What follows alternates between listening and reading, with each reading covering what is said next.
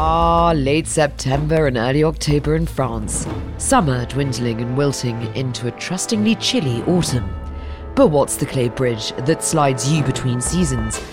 I'm Alexandra Lawton, and we're here at Roland Garros. The Roland Garros set. Hi, my name is Sophie Amiach, and you're listening to Roland Garros set. Bing, bam, boom, come on. Well, we're two thirds into Roland Garros, and things are really hotting up. The quarters, it's Schwartzman versus Thiem, Swiatek versus Trevisan, and of course, Sinner, the winner against Roland Garros overlord Rafael Nadal. I've got my sun hat on, and I'm ready to take on the day, but, uh, I think I've got to go wash my hands first after taking public transport to get here. Let's go bumped into Sophie Amiach.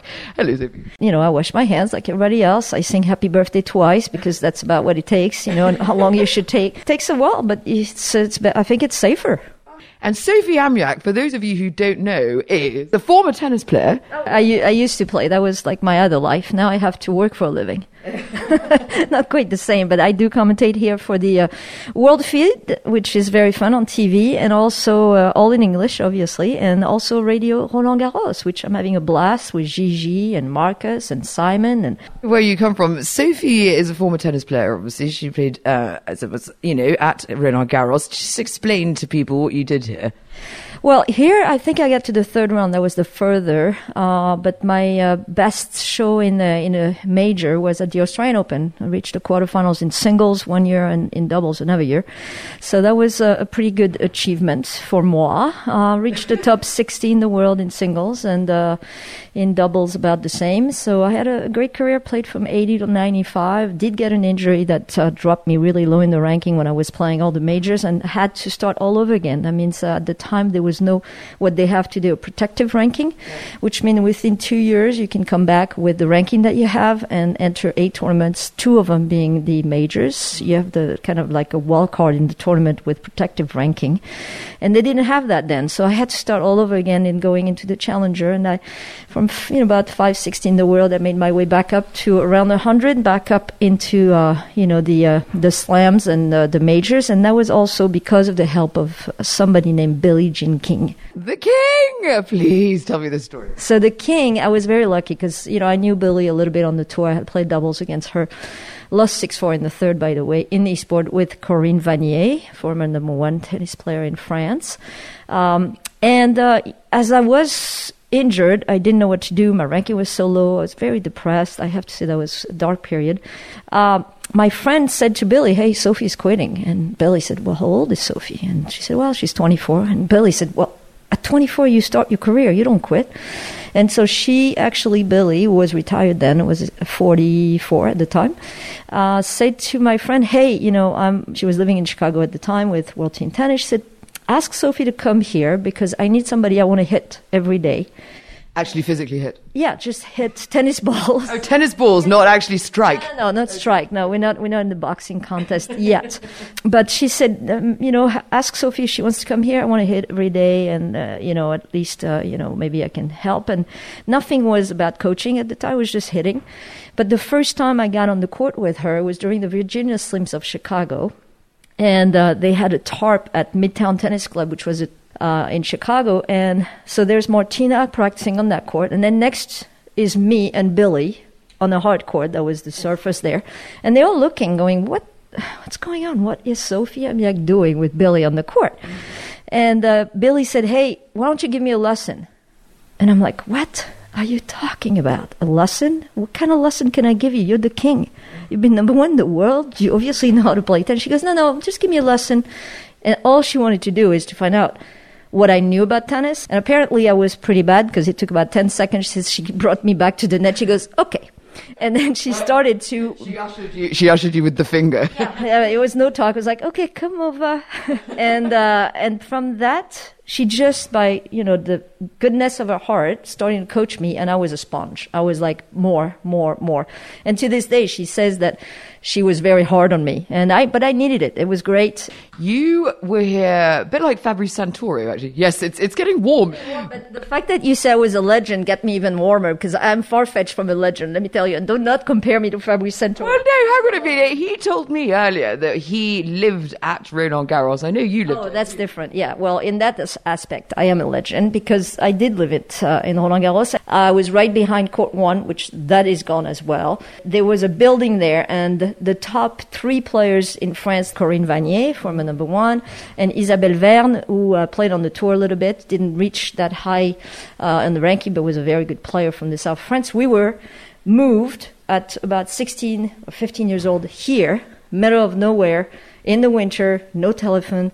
Uh, you can only imagine we were touching, you know, side and length with our arm, the room where we were staying and living. So, But you were the person almost that kick-started a sort of a higher pay for tennis players, women and men. well, let's put it this way. In my time, you know, I, I think I went to more parties and player parties, not to have, you know, the fun, but to just because I wanted to uh, be, you know, supportive with the sponsors. And the reason that the WTA and the Women's Tennis Association has been so successful and the players are making the money they're making is because of the original nine, which Billie Jean King was the start of it in the 70s when they formed the WTA. And uh, they were just honored uh, celebrating their anniversary. And it was, uh, you know, it was the start of tennis then. And then we continue to uh, try to promote and to try to help to make it uh, where it is today. I think I was part of this and many others, and uh, I don't regret anything. I would have loved to make four hundred and fifty thousand dollars in the quarterfinals back in in this time. I mean, we were all you know part of this, and like I said, you know, the winner today. I mean, actually, the quarterfinalist in, in a major makes about four hundred thousand dollars. I made ten thousand dollars. Wow. So, I mean, it's okay. It's what it was. I was thrilled to make ten thousand dollars at the time. I tell you that much. Oh, gosh. Sophie Amiach, if you see her, high, high, high five her for sure. Now, um, I asked you a year ago what your favourite food is, and you told me that you really like a bit of Chantilly. I love whipped cream. I make I make a very mean whipped cream, and I love whipped cream. But you know, And you like it at midnight. well, the thing is, at midnight, you know how, where it comes from. I mean, you open the fridge, and sometimes you have the fake one, and you go. And you go, ooh, fix! I got my fix. So, and you called me midnight Chantilly. I thought that was very apropos. I love that. Yeah, and I then self what I called myself creme ang no, yes, a creme anglaise, yeah, which is basically custard. So, oh god, I'm custard. That's embarrassing. Midnight Chantilly sounds so exotic. It's a little bit sexier, I have to say. And while you while you've been at Garros here this time, I mean, you've been commentating. It's been a different year, hasn't it? Well, different, but uh, so glad that they were able to uh, to make it happen. Uh, I think that's not for, only for the players, but for all of us who have been, been working, and it's been really rough. So the fact that uh, the U.S. Open happened and Roland Garros, I think uh, it's giving also a little bit of joy for people. Hope. Oh, hope and joy. I'm so glad that we're here. I thank really Roland Garros uh, for for making it happen because. Um, I think it was very important. I am sweating through my Me, mask. you, me, and You too. I, I mean, I'm like totally like dripping sweat. I'm taking you outside. Yeah, and we're actually going to go, and uh, you're going to be judged by the uh, Garros tennis whisperer. He restrings the rackets. Oh, excellent. You excited? Forward to that. Let's yes, do it. yes. So just walking over to the Wilson restringing bit, and um, Sophie, what did you do over the uh, confinement period? Well, let me tell you, I had to be a little bit uh, extravagant and go out of my shell. I always loved. Yeah, well, that's new. No, seriously, I had, I, you know, I couldn't obviously work. So after starting to commentate about birds going from one leaf to another, I thought, okay, I might go crazy. So it's time for me to do something. So I did uh, get my street performing license. What? In, in Provincetown, Mass, where I have a place. I used to work there because I live in the U.S. and. Uh, I uh, started singing in the street. I I have to hear this. Okay, so um, let's do an, a little bit of Edith Piaf. Non, rien de rien. Non, je ne regrette rien. Ni le mal qu'on m'a fait, ni le bien, tout ça m'est bien égal. There you go. No, je ne regrette rien. She regrets nothing, people. I do not.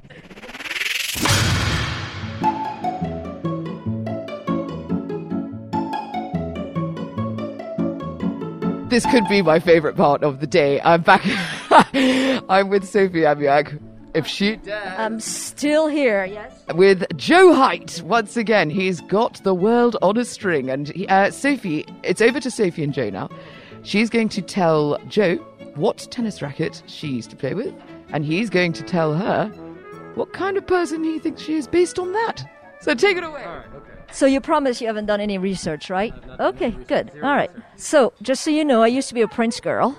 All right. I used to play with Prince for all my my career mostly, and uh, and coached by Billie, uh, Billie Jean King, that would be. And then I just switched to Wilson, and that was uh, probably right before this summer. And I am playing with the Clash. So tell me about the Clash. Tell me about me. Okay, first of all, what racket are you coming from before the clash? What Prince racket did you play? Uh, it was the Prince, the white and black one. Uh, I could not even tell you. Did it have holes in the side of the racket? Was it the Yes, 03 white? you got it. 03 white. Okay, and you switched to a clash? Correct. Which which model of the clash did you switch to? Light I think it's the 100. 100, and you like it. I love it. Why? Oh. Are you saying why?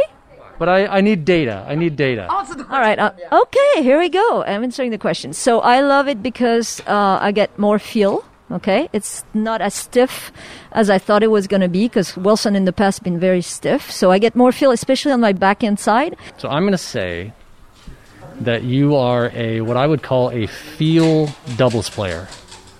You make a lot of returns, and your method is to get in and you play with angles and touch around the net as opposed to being someone who's highly aggressive at the net. Does that sound fairly close? You're almost there. Let's let's put it this way. My career was was blasted by the fact that I was a servant volleyer. That's all I knew was the net. I was a horrible baseline person, but you get the feel, you get the touch. In in short, could we could we maybe put this down to one describing word, one adjective? Feel. Feel, Sophie. Oh yes, feel. But we'd say we'd say you're pretty on on point there. I would say it was it was uh, I got a, a 90%. It wasn't a 100. There's- You're totally right. You're in. You're in. You're totally right. My one of my best shot was drop shot. Yeah. Oh, Oh, and she just drop shotted that in this conversation. Sophie Amiach, ladies and gentlemen, and Joe Height, well played. Good. Thank you. Thank you very much. Thank you, Joe. It was a pleasure. I love my job. Well, just as my midnight Chantilly, Sophie Amiach, was leaving there, she wondered about the perceptions of people in tennis. So, what are they thinking? What are they asking? And I actually have a cunning plan. I think I'm going to call my friend. His name is Alec Rye, and I call him Rye Man because he's a techie whiz kid and works in uh, the study of data algorithms on the web. So, I might give him a call and see what he can tell me about what people are asking on the internet.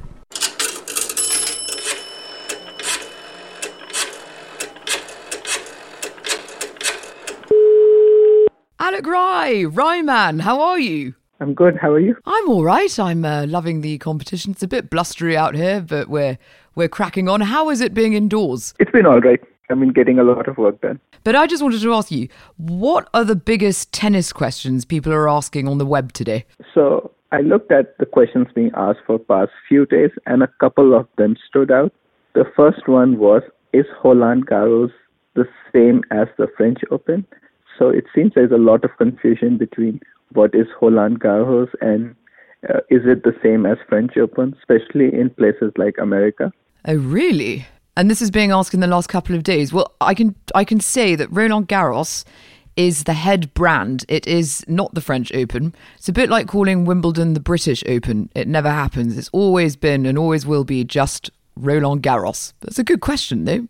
Are there any more? Uh, and the second one was uh, that I, that stood out was did tennis originate in France? It looks like people are interested in history of tennis. Okay, uh, whereabouts are they asked? Who's who's asking that the most? What areas? This one was uh, did tennis originate in France? Was in mostly from UK and United States. Ah, of course, the UK, because um, French and British people have always wondered this. It's a question that's gone down in history and still hasn't been proven. Uh, uh, tennis originated in the 12th century, and of course, there's the jeu de paume. But where the real origins of the game of tennis that we play today, actually, what the genesis is and where it comes from, is still, you know, highly up for debate. And Lord knows I'm not going to be the one to answer that. But um, keep researching. Alec, that's been really illuminating. Okay, thank you. Thank you. Catch you later. Okay, bye. Have a good day. Did you know? So, just with two very attractive gentlemen, what's your name? Maxence. Maxence. I don't hear that name very often. And you? Fabien. Fabien, right. Well, taking it to the max with uh, Maxence and Fab. Um, where are you guys from? I'm from uh, Caen, Normandy. And from Nantes, west coast in France. I would like to give you a tennis fact. Would you be interested? Oh, yeah. Um, Andre Agassi. Why do you think he won so many tournaments? Because of his shirts. because of his shirts. The reason he thinks he won tournaments is did you know in 1999 at Roland Garros, he forgot to wear his underwear for his first match? He ended up winning that match and decided to go the rest of the tournament without wearing any boxers. Now, this superstition quickly took hold, and Agassi never wore boxers for the rest of his career. That's amazing, you know? It's gross, but uh, Necessary. necessary to win.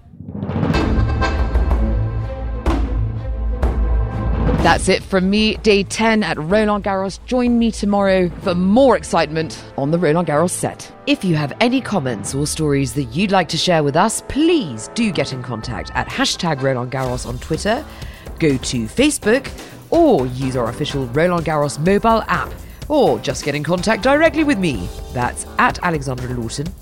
Toodaloo. The Roland Garros set. Merci.